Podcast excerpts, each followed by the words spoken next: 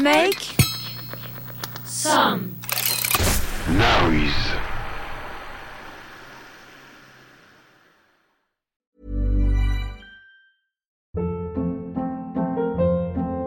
Hold up. What was that? Boring. No flavor. That was as bad as those leftovers you ate all week. Kiki Palmer here, and it's time to say hello to something fresh and guilt-free. Hello Fresh. Jazz up dinner with pecan-crusted chicken or garlic butter shrimp scampi. Now that's music to my mouth. Hello Fresh. Let's get this dinner party started. Discover all the delicious possibilities at hellofresh.com.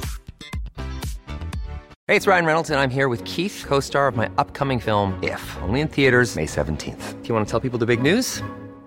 All right, I'll do it. Sign up now and you'll get unlimited for $15 a month and six months of Paramount Plus Essential Plan on us. Mintmobile.com slash switch. Upfront payment of $45 equivalent to $15 per month. Unlimited over 40 gigabytes per month. Face lower speeds. Videos at 480p. Active Mint customers by 531.24 get six months of Paramount Plus Essential Plan. Auto renews after six months. Offer ends May 31st, 2024. Separate Paramount Plus registration required. Terms and conditions apply if rated PG. Millions of people have lost weight with personalized plans from Noom. Like Evan, who can't stand salads and still lost 50 pounds. Salads generally for most people are the easy button, right? For me, that wasn't an option. I never really was a salad guy. That's just not who I am. But Noom worked for me. Get your personalized plan today at Noom.com. Real Noom user compensated to provide their story. In four weeks, the typical Noom user can expect to lose one to two pounds per week. Individual results may vary. Derrière Derrière l'objectif. l'objectif.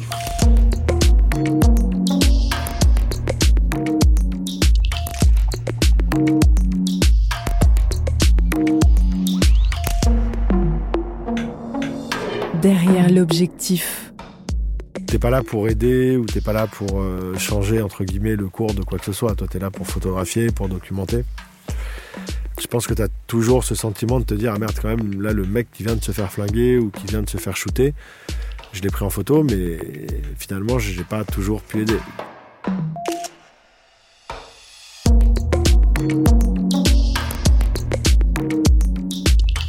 Le photojournaliste Pierre Terjman, cofondateur de Disturb, un mouvement multimédia engagé dédié à l'information et à l'éducation, a couvert de nombreux événements comme le conflit russo-géorgien, le tremblement de terre en Haïti ou plus récemment les printemps arabes et le conflit en République centrafricaine. Derrière l'objectif de Pierre Terjman, ici nous partons en Israël en 2002. Je m'appelle Pierre Terjman, j'ai 42 ans, je suis photojournaliste et cofondateur de Disturb. Quand je fais de la photo, je travaille principalement pour Paris Match ou le New York Times. Alors aujourd'hui, je vais vous emmener en Israël, où j'ai passé beaucoup de temps et où j'ai pas mal euh, travaillé sur plusieurs sujets euh, assez différents pour cette zone.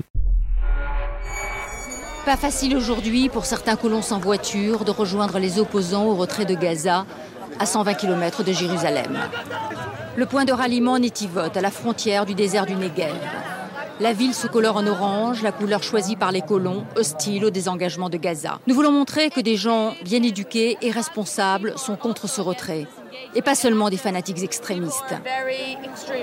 Les colons vont passer la nuit près d'ici avant de reprendre leur marche vers la bande de Gaza. Une marche interdite. Ariel Sharon a donné des consignes de fermeté à la police et à l'armée.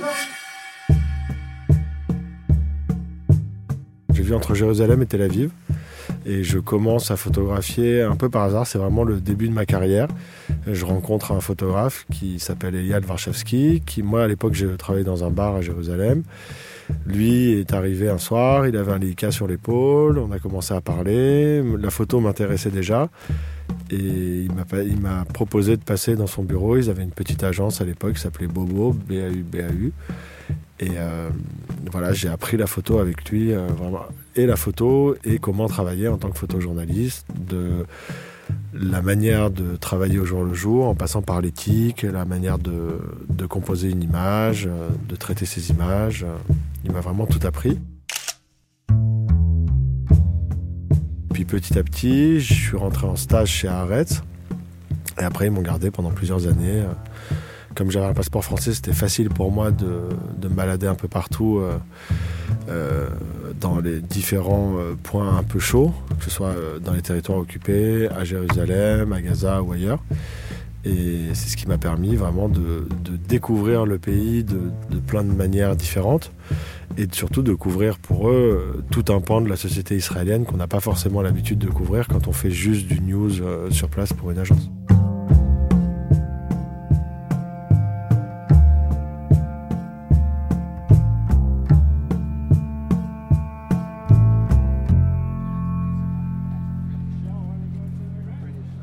Y a vraiment des temporalités euh, là-bas qui sont assez particulières. Il y a des périodes très calmes où d'un coup euh, la vie paraît complètement normale d'un côté comme de l'autre. Et puis des moments beaucoup plus intenses où tu te réveilles un matin et tu te retrouves face à un bus qui vient d'exploser ou euh, tu te retrouves euh, à des funérailles euh, à Jérusalem-Est avec des milliers de personnes euh, qui pleurent un Palestinien qui vient de se faire tuer. Il y a vraiment beaucoup de... C'est vraiment une espèce de montagne russe d'émotions, mais aussi d'actualité qui est vraiment différente.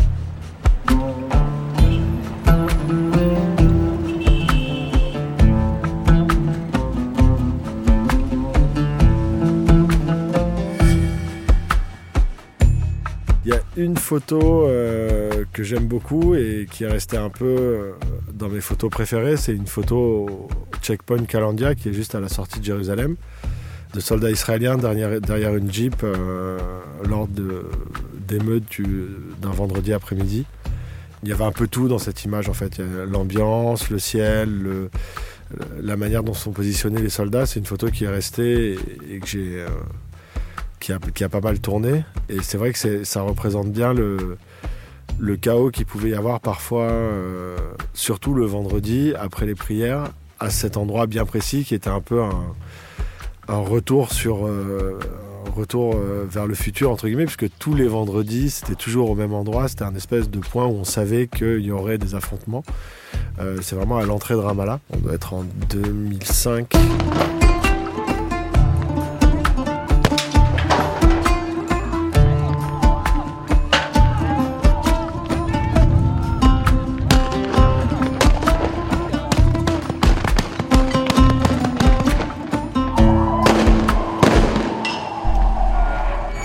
Israël-Palestine, le mur n'en finit pas de se construire entre les deux territoires, un mur qui s'élève parfois jusqu'à 8 mètres de haut et dont la longueur totale devrait atteindre à la fin des travaux plus de 700 km. Un mur construit par Israël sur le territoire palestinien et que l'État hébreu n'a pas l'intention de détruire malgré la pression internationale.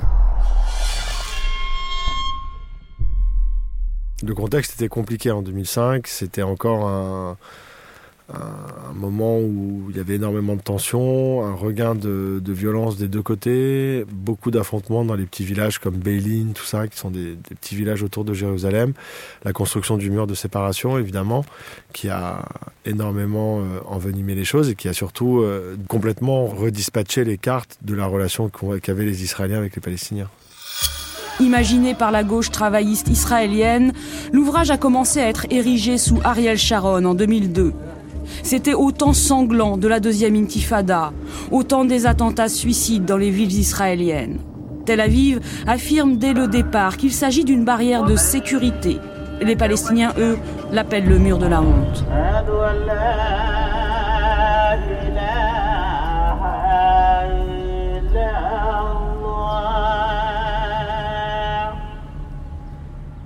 On sentait vraiment qu'il y avait une, une volonté de cette séparation qui était assez, euh, qui était très violente pour les Palestiniens qui se retrouvaient avec des villages coupés en deux, euh, qui était poussée par le gouvernement israélien, avec un, enfin c'était quand même fou euh, à l'époque de voir des, c'était des Arabes israéliens qui construisaient le mur qui allait séparer parfois même leur village. Il y a eu ça, il y a eu le désengagement après de Gaza, où aussi pareil ça a été des moments assez intenses puisque des, vi des, villages entiers ont été euh, vidés de la population. Les gens qui y vivaient, les Israéliens qui y vivaient, ont été très très violents euh, contre les soldats israéliens, contre la presse, contre les journalistes, contre un peu tout le monde. Et ça a été pareil, des semaines assez, euh, assez intenses.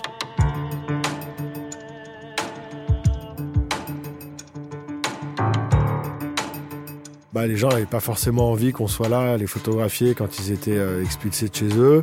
Moi, je travaillais pour un journal de gauche qui était littéralement détesté euh, par les gens qui habitaient dans le Goucher de Sion ou euh, vers Gouche Cative. Donc, dans, tous ces endroits-là, c'était vraiment. un- on était un peu vus comme les méchants gauchistes, bobos, qui étions pour le désengagement et qui en plus le revendiquions euh, dans le journal. Donc ça, quand tu rentrais dans une maison et que tu disais que tu travaillais pour Arrête, t'étais pas bien reçu, pas du tout même. C'était vraiment intense parce qu'il y avait une espèce de une espèce de fracture dans la société israélienne que moi j'avais jamais vue avant. Il y avait vraiment deux clans entre guillemets. Il y avait un et puis une, euh, ouais, une vraie séparation entre euh, la population qui vivait sur place et qui était contre ce désengagement et une grosse partie de la population israélienne qui voyait un espèce de renouveau et d'es- d'espoir de paix euh, avec Gaza. Donc c'était assez, c'était assez intense. Je pense que c'est la seule fois où j'ai vu autant de tiraillements dans la société israélienne entre juifs israéliens. Petite victoire pour les militaires. Ils ont réussi à forcer l'entrée de Neve de Kalim, la principale implantation de Gaza et un des bastions des opposants au retrait. Cet ultra-orthodoxe apostrophe les soldats. Vous ne serez pardonné, dit-il, ni dans le monde prochain, ni ici-bas. Certains, avant de partir, ont incendié leur maison et les voitures en panne pour que les Palestiniens ne puissent pas en profiter. Du côté des soldats, beaucoup euh, n'y croyaient pas au désengagement, mais euh, exécutaient les ordres entre guillemets. Et puis il y avait beaucoup de, c'était beaucoup des officiers, beaucoup de gens un peu plus âgés. Euh, je pense que ça permettait de, cadrer un peu mieux les choses. Et ouais, les, bah, les soldats étaient en larmes aussi. hein. Souvent, tu voyais les soldats pleurer, tu voyais des soldats vraiment craquer face au, face au déchaînement verbal très violent qu'il pouvait y avoir. Et puis il y a eu des affrontements euh, très violents. Il y a des mecs qui se sont retrouvés sur des toits d'immeubles à jeter euh, tout et n'importe quoi sur le- les soldats pendant des, pendant des heures, euh, à se,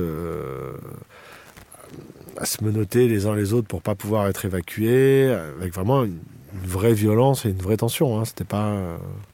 Euh, c'était pas genre on jette deux pierres et puis euh, on y va. C'était, euh, il y avait vraiment une volonté de faire, je pense, de faire du mal aux, soldats qui euh, appliquaient le plan d'évacuation. Nous reviendrons ici. D'une manière ou d'une autre, nous reviendrons ici. Et les jeunes y reviendront également, car nous savons que c'est un lieu de vérité.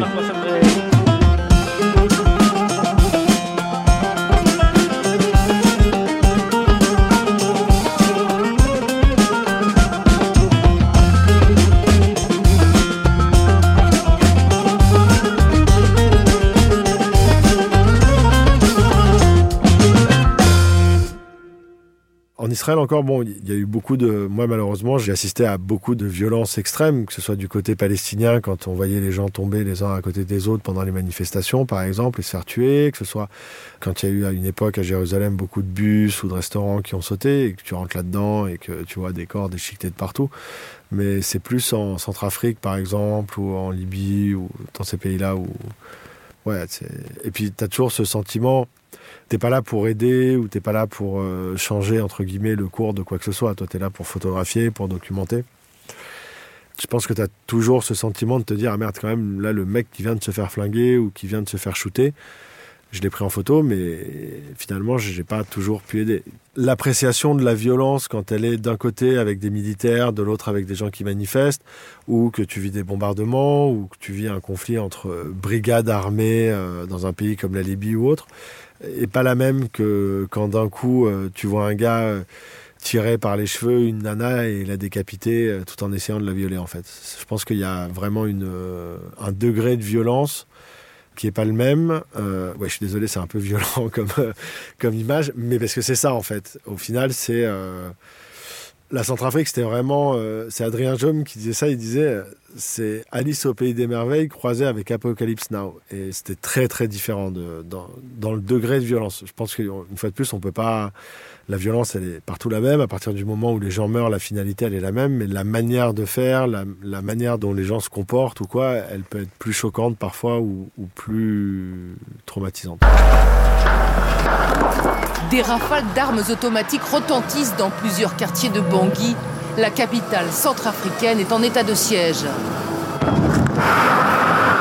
Des miliciens chrétiens auraient infiltré le nord de la ville. Les hommes de la Séléka, des musulmans qui contrôlent Bangui, ont violemment riposté. Autour de la mosquée, l'ambiance est électrique. Les habitants brandissent machettes et fusils et appellent à la vengeance. À l'intérieur, des corps mutilés à l'arme blanche. Des hommes, des femmes, des enfants, leurs corps lacérés par les coups de machette.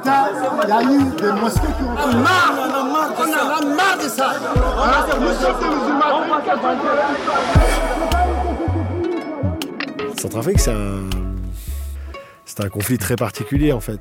Et puis là, c'est une fois de plus la différence, c'est qu'en Israël, les choses sont régies par l'armée, donc tu as des checkpoints, tu as des endroits où on te laisse rentrer, d'autres où tu dois un peu sneak in pour rentrer, mais euh, Centrafrique, on était très peu de journalistes blancs au tout début du conflit.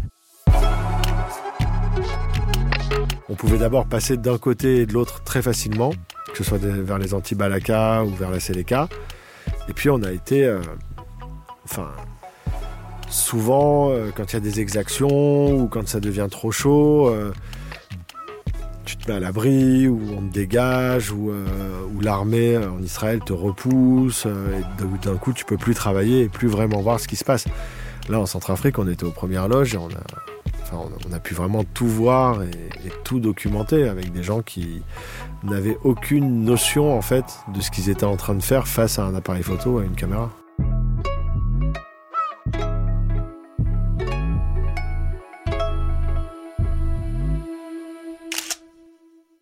C'est compliqué à expliquer en fait quand tu le vis pas ou quand t'as pas vécu un conflit, mais la guerre c'est assez organisé finalement.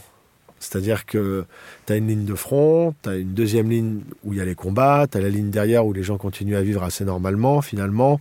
Tu vas marcher, tu vas chez le médecin, enfin, il y a, des lignes. Là, il n'y avait pas de ligne, il n'y avait rien du tout. Là, c'était vraiment une roue libre totale, le temps que les Français euh, reprennent un peu le contrôle, tout ça, il y avait il y a eu quelque chose comme si tu lâchais un, enfin, quand tu lâches les vannes et qu'il n'y a plus aucun contrôle, plus de, c'est particulier. Moi, j'ai beaucoup aimé euh, travailler en Centrafrique. J'y suis retourné plusieurs fois. J'ai essayé de suivre le conflit. Enfin, à l'époque, je suis parti de chez moi en disant que je partais dix jours et je suis rentré quelques mois après. Donc, c'est c'était vraiment un conflit qui m'a tenu à cœur. Et puis en plus, il y avait une proximité avec les gens et une facilité de, à travailler qui n'était pas commune, quoi, qui était pas dont on n'avait pas forcément l'habitude. Mais euh, ouais, c'était triste parce que c'est un très beau pays, c'est des gens très gentils, mais dès que ça part en vrille, c'est ils ont enlevé ma sœur et son bébé et ils sont partis avec. Moi, ils m'ont blessé à la jambe avec un couteau. Ensuite, ils ont attaché puis tué mon frère et son fils sous mes yeux et ils les ont brûlés.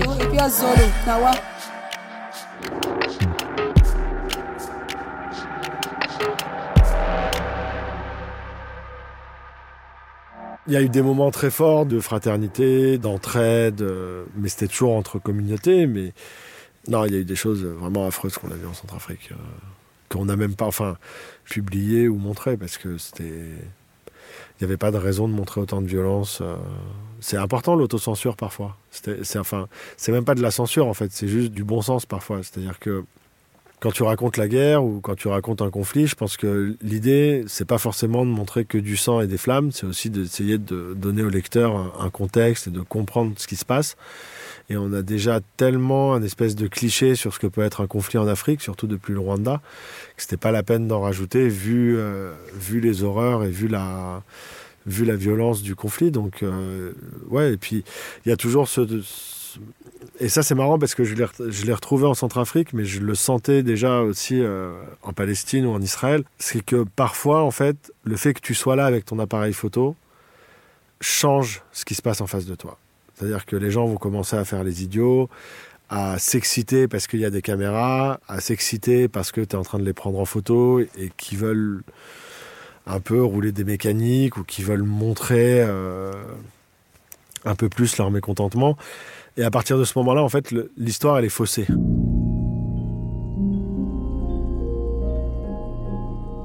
Je pense que la, peur, c'est une très bonne jauge pour rester en vie. Il faut avoir peur, c'est pas du tout euh, honteux ou, euh, ou, quoi que ce soit. Et oui, bien sûr, j'ai eu peur pour ma vie euh, plusieurs fois. Parce que parfois tu peux te retrouver dans des situations où c'est un tel chaos que finalement, d'un côté comme de l'autre, tu sais plus vraiment qui t'accepte, qui te veut du mal, ou juste se prendre une balle euh, perdue, euh, une pierre sur la tête, ou puis au-delà de ça, c'est il y, a une espèce d'excitation ou d'adrénaline qui te tient éveillé et qui te laisse concentrer mais il y a quand même toujours la peur de, ouais bien sûr que enfin il n'y a pas de raison hein. moi j'ai toujours dit que c'était enfin sauf quand on est ciblé vraiment en tant que journaliste où ça a pu m'arriver aussi d'être ciblé de vivre euh, quelqu'un qui fait fi de tuer ou enfin tu vois enfin moi une fois à une fin de manif on, m'a mis à genoux et on m'a mis une kalachnikov sur la tête en faisant comprendre qu'il fallait que je m'en aille là tu es ciblé en tant que journaliste et on veut te faire peur mais souvent euh, une balle perdue, euh, une pierre qui tombe sur la tête, ou être pris dans le feu de l'action, c'est un accident du travail. Dans un conflit, quand les gens meurent autour de toi, il n'y a aucune raison que toi, tu n'aies pas le même risque que de, de mourir, en fait. On n'est pas immunisé et on n'est pas privilégié. Tout le monde est au même niveau. Ça, il faut l'accepter, il faut le calculer parfois pour pouvoir rester en vie ou, être le plus safe possible, mais euh, on n'est pas au-dessus de ce que les gens vivent, donc euh, bien sûr. Et moi, j'ai toujours considéré que la peur, c'était le meilleur moyen de prendre les bonnes décisions et de jamais, euh, de toujours garder la tête froide.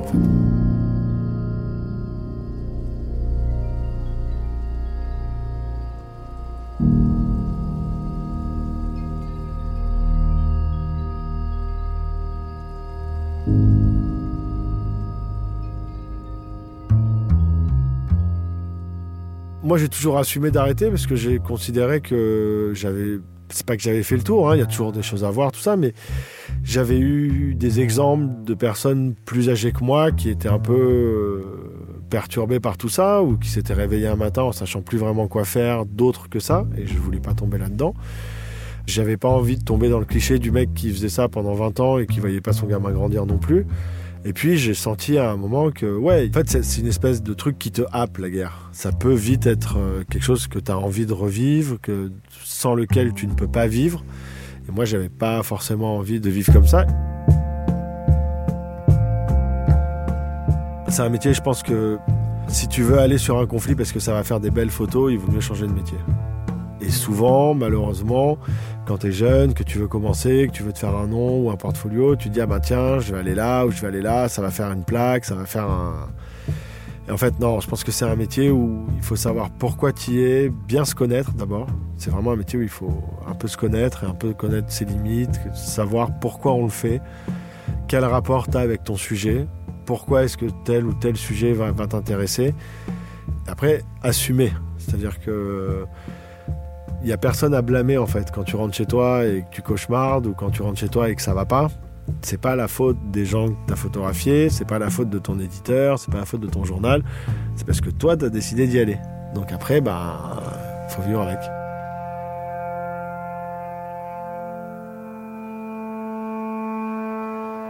Derrière l'objectif. Vous avez aimé cet épisode? N'hésitez pas à le noter le partager, le commenter.